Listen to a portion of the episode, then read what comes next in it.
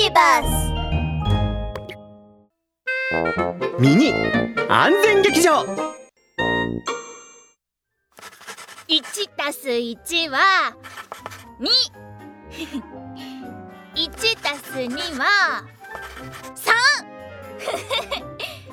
4 たす2はは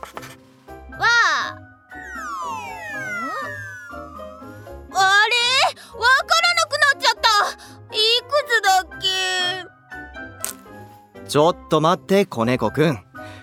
鉛筆をかじっちゃダメだよ。鉛筆をかじると歯並びが悪くなるってラブール警部が言ってたよ。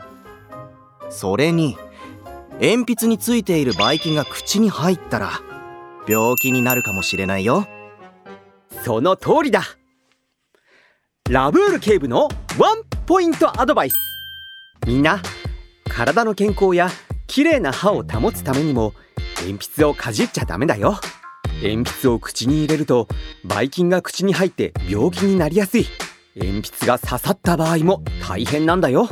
それに歯並びが悪くなると虫歯や歯周病のような歯の病気になりやすくなるんだ。覚えててワン！